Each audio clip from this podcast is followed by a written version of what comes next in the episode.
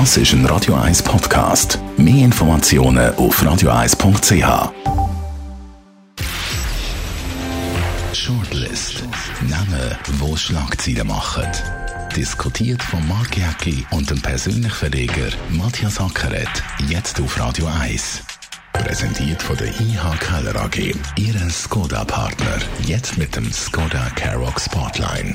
ihkellerag.ch Willkommen zu der Sendung. Heute reden wir über die Namen. Christian Gross, der Hönker, bringt das abstiegsgefährdete Schalke zurück auf die Siegesstrasse. Die Frage ist natürlich nur, wie nachhaltig. Und Guy Parmelin, der Bundespräsident, verkündet den zweiten Lockdown und wird scharf kritisiert, aus verschiedenen Gründen. Einer der Gründe, Matthias Acker hat kritisiert ist worden, dass er sehr emotionslos, sehr äh, stoisch, sehr statisch äh, so einen wichtigen Entscheid verkündet. Man hat nicht das Gefühl gehabt, äh, er ist empathisch, er ist nicht näher beim Volk, er kommt nicht über, er kommt nur bis zur Kamera, aber nicht bis zu den Leuten hey. Und bis so einer äh, Tragweite von dem zweiten Lockdown, da erwartet man irgendwie ein bisschen mehr von einem Bundespräsidenten. Ja, gut, das ist seine Art. Sind ja nicht alle so Winnertypen wie du, oder? Das ist natürlich eher, eher seine zurückhaltende Art. Ich finde das eigentlich nicht schlimm. Äh, alle fluchen über den Pamela, äh, vor allem äh, in den Deutschschweizer Zeitungen ich finde die eigentlich ganz okay, wie er in seiner Art auch wieder authentisch ist. Aber hast du Vertrauen zu so jemandem? Ich meine, und Vertrauen ist in so einer Situation etwas vom Wichtigsten. Da haben wir wahnsinnig viele Branchen, die existenziell bedroht sind. Gastrobranchen, Museen, die ganzen äh, Kleiderläden, Läden, die jetzt müssen zumachen müssen. Also extrem viel sind existenziell bedroht. Und da kannst du doch auch von einem, der vielleicht nicht so ein wahnsinnig herzerwärmender Typ ist, ein bisschen mehr Empathie erwarten. Ja, ich meine, das ist Form. Entscheidend ist am Schluss eigentlich immer der Inhalt, oder? Ich meine, wir haben es ja gesehen, wie Herr Perse, der ein guter Verkäufer ist, hat sich immer wieder gesprochen. Äh, also mich stört das überhaupt nicht. Das ist halt seine Art, ist eher ein trockener Typ.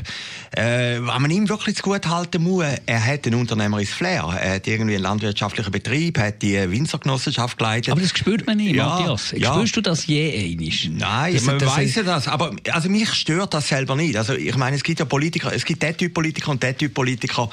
Äh, schlussendlich muss ja das, was er sagt, entscheidend sein, oder? Und wenn wir jetzt mal anschauen, was gestern entschieden worden ist, das ist natürlich dann nochmal ein Knaller gewesen, obwohl, wir haben es ja schon vorhin diskutiert, man hätte es können so erwarten. Aber wir sind jetzt wieder in der gleichen Phase wie vor einem halben Jahr. Aber ich glaube, die Zeichen sind ein bisschen anders wieder noch im Frühling.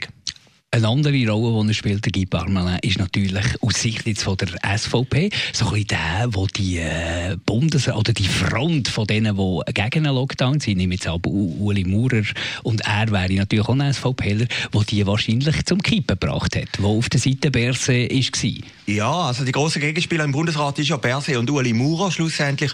Nein, Kippen hätte sie ja nicht, das wäre dann 2 zu 5 gewesen. Ich meine, die FDP ist ja schon auf der Seite gewesen. Ignazio Gassis ja, ist natürlich auch Gassis ist äh, auf der Seite Seite vom ja, ja, ja, also der, der, sie wären eh unterlegen. Aber es ist interessant, dass der Pamela plötzlich ins andere Lager übergegangen ist. Und morgen ist ja die Albis Gütli-Konferenz, äh, digital eigentlich. Und äh, man weiss ja, der Christoph Blocher ist ja eh auf dem Maurerkurs oder umgekehrt.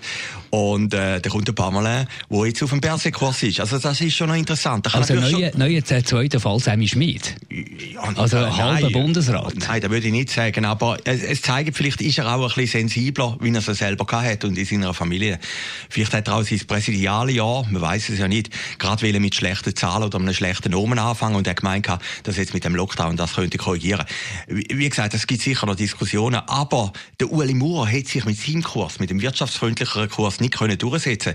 Interessant ist ja im Bundesrat, dass eigentlich die FDP, wo ja eigentlich die Wirtschaftspartei ist, immer auf dem Berse sein Flügel ist. Also, das finde ich eigentlich fast erstaunlicher.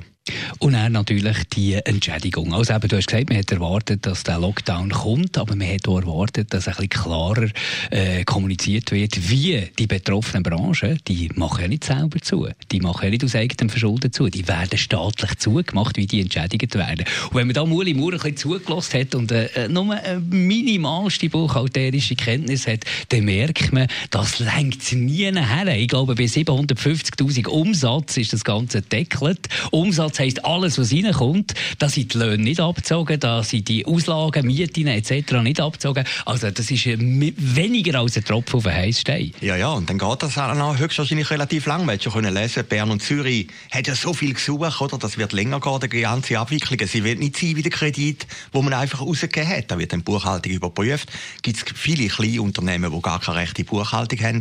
Also das wird relativ schwierig. Und wenn du schon in der Schräglage rein bist und irgendwann weißt, äh, das ist wie in einem Konkurs, du kommst vielleicht einmal in vier, fünf Monaten wieder Geld über als Gläubiger, äh, dann sind natürlich viele Betriebe schon vorbei und existenziell ist dann alles gelaufen. Also, äh, also der große Reibach für die Unternehmen ist da nicht. Und ich habe es auch lustig gefunden, also die NZZ hat ja geschrieben, es sei völlig überraschend gekommen als Schlagzeile.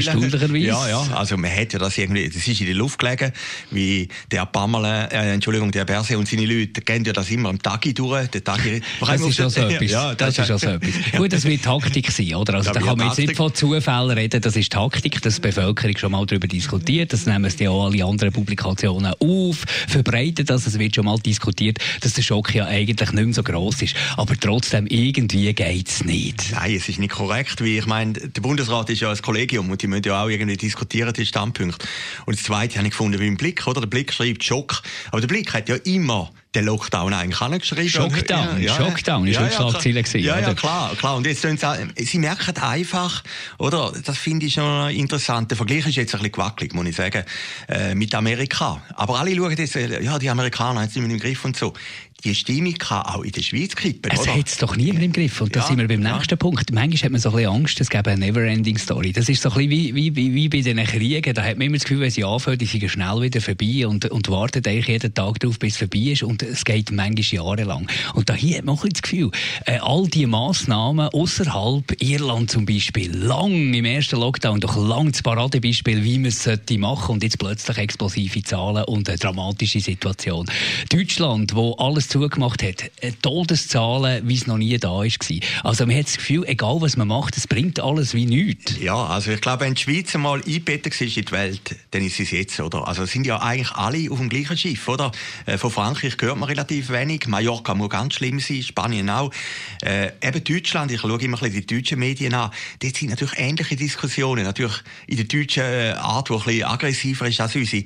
Eben, die Impfstoffe sagen nicht da, Merkel hat versagt, also so sogar die heilige Mutter Merkel wird jetzt von allen Seiten kritisiert, oder?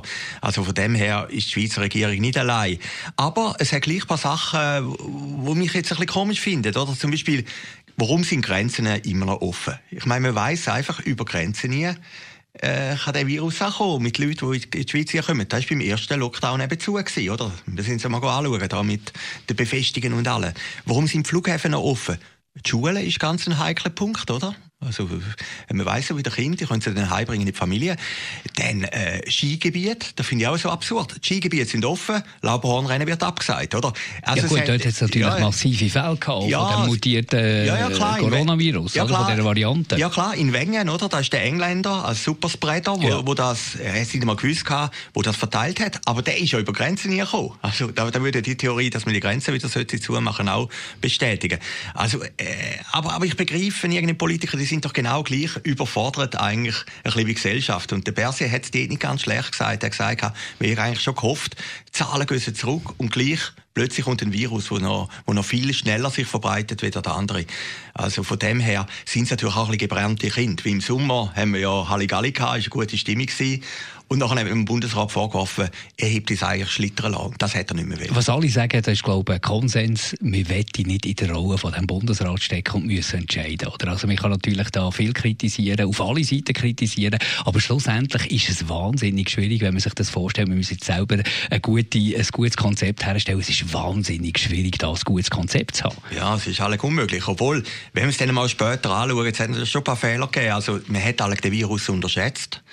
Äh, jetzt kann ich sagen, die Bevölkerung hätte gar nicht zur Kenntnis genommen. Ja, genau aber, vom aber, Jahr. Aber die Experten haben natürlich schon gewusst, dass da heikel Aber das würde ja gegen die sprechen, die ja. immer wieder sagen, nicht zumachen, früh aufmachen, die Massnahmen sind, oder eben, genau, man hat es gleich zu früh aufgemacht und jetzt sieht da. Ja, nein, man hat ihn unterschätzt, bevor er überhaupt da war. Also genau vom Gut, Januar. Das ist klar, ja, da hat sich die ganze Welt die, unterschätzt. Ja, ja, klar. Und dann hat es die Masken nicht gegeben. Das ist ja die Urlüge eigentlich, wo man gesagt hat, Masken bringen nichts, äh, weil man einfach zu wenig hat. Also, man hat sicher Fehler gemacht in der Regierung, aber äh, Politiker möchte ich in dieser Situation wirklich nicht sein.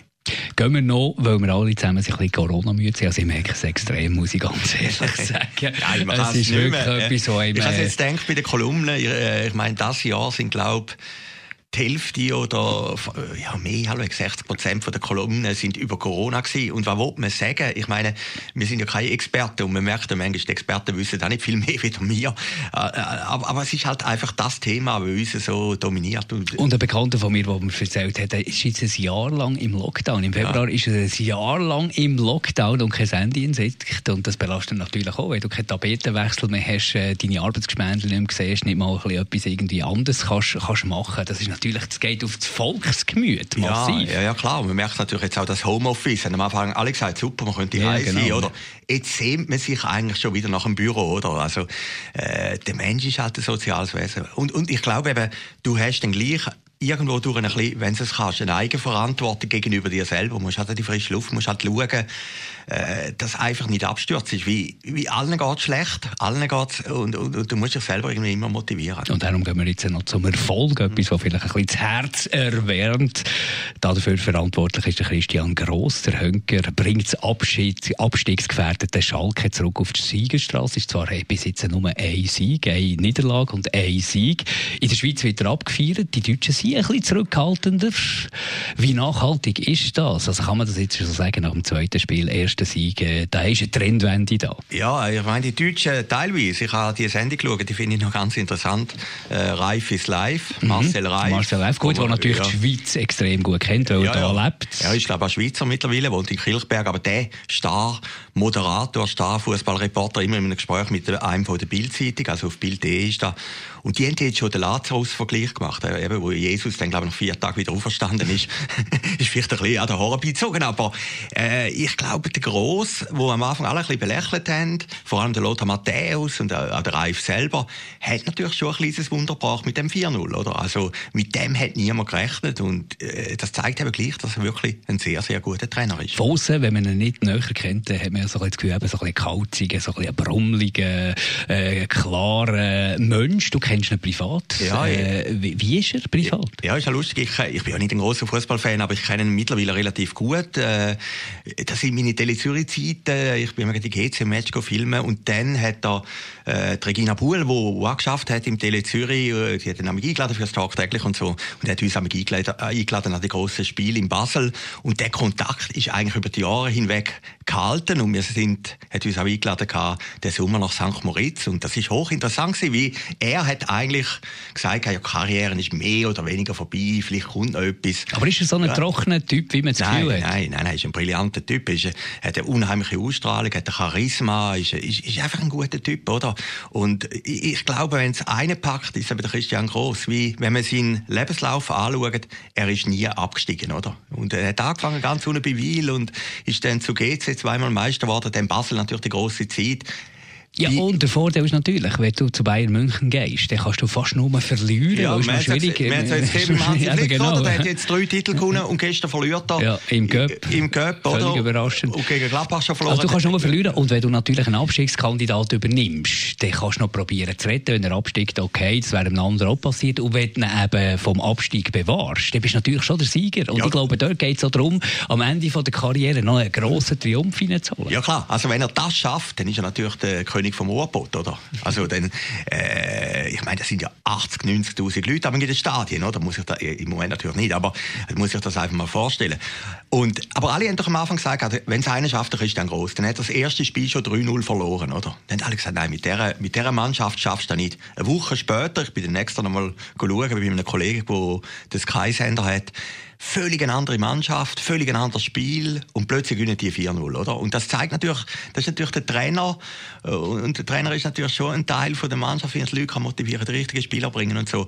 Und ich könnte mir wirklich vorstellen, dass der Christian Gross da Wunder, wo eigentlich alle von ihm erwartet, aber niemand so damit gerechnet hat, dass er da vollbringt. Hoffen wir, du hast recht, Matthias Acker. Danke vielmals euch für zuzuhören. Das war die Shortlist von dieser Woche.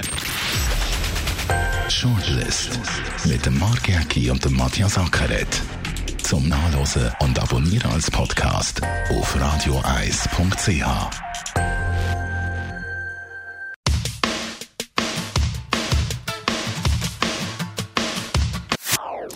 Das ist ein Radio 1 Podcast. Mehr Informationen auf radio1.ch.